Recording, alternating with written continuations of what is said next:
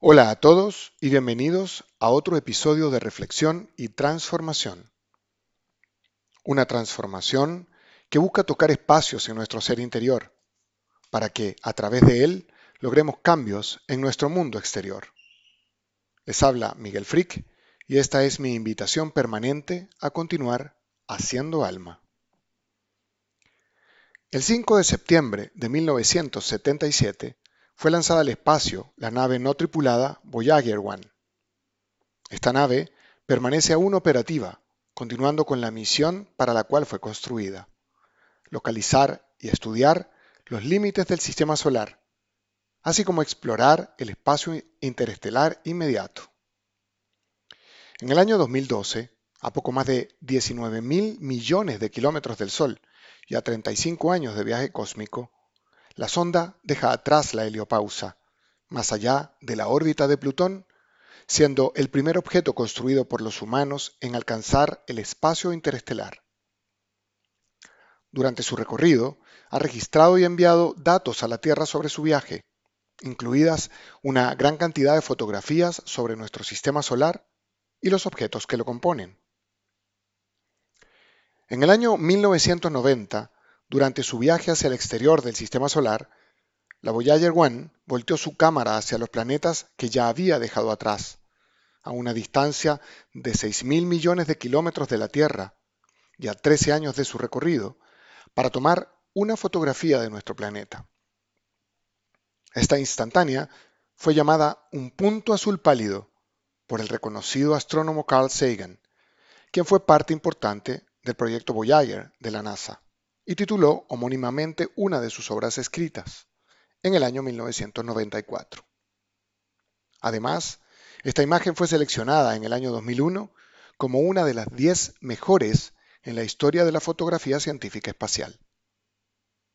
Nos muestra un minúsculo punto en algún lugar del espacio inmenso, que solo a través del conocimiento y la referencia de los astrónomos podemos dar cuenta que es nuestro preciado planeta, nuestro hogar, la Tierra.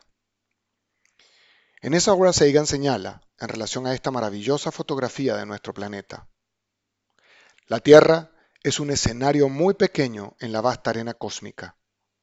Piensa en los ríos de sangre vertida por todos esos generales y emperadores para que en su gloria y triunfo pudieran convertirse en amos momentáneos de una fracción de un punto. Piensa en las interminables crueldades cometidas por los habitantes de una esquina del punto sobre los apenas distinguibles habitantes de alguna otra esquina. Cuán frecuentes sus malentendidos, cuán ávidos están de matarse los unos a los otros, cómo de fervientes son sus odios. Nuestras posturas, nuestra importancia imaginaria, la ilusión de que ocupamos una posición privilegiada en el universo, es desafiada por este punto de luz pálida. Nuestro planeta es una solitaria mancha en la gran y envolvente penumbra cósmica. En nuestra oscuridad, en toda esta vastedad, no hay ni un indicio de que vaya a llegar ayuda desde algún otro lugar para salvarnos de nosotros mismos.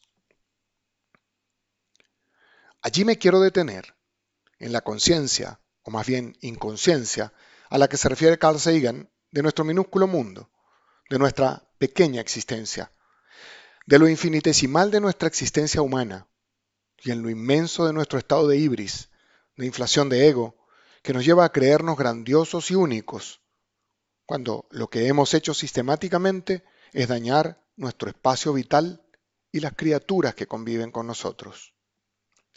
Me quiero detener en la poca conciencia ecológica y emocional que tenemos, la cual nos ha hecho capaces de grandes logros tecnológicos, pero de muy pocos logros emocionales y espirituales. Los seres humanos debemos recorrer un camino de aprendizaje espiritual que nos haga conscientes de la única posibilidad real disponible para sobrevivir como especie. Aprender a respetarnos unos a otros. Aprender a respetar nuestro entorno, la increíble creación del universo, de Dios la vida, nuestro ecosistema. Esa lección que nos lleva hacia adentro, hacia cada uno de nosotros como seres individuales pasa por reconocernos pequeños, ínfimos, minúsculos.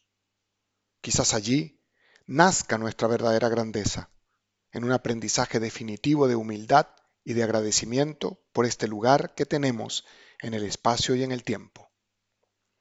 Quizás podamos entonces hacernos merecedores de una comunión con nuestro entorno y hacernos uno con la magnífica e inmensa creación universal.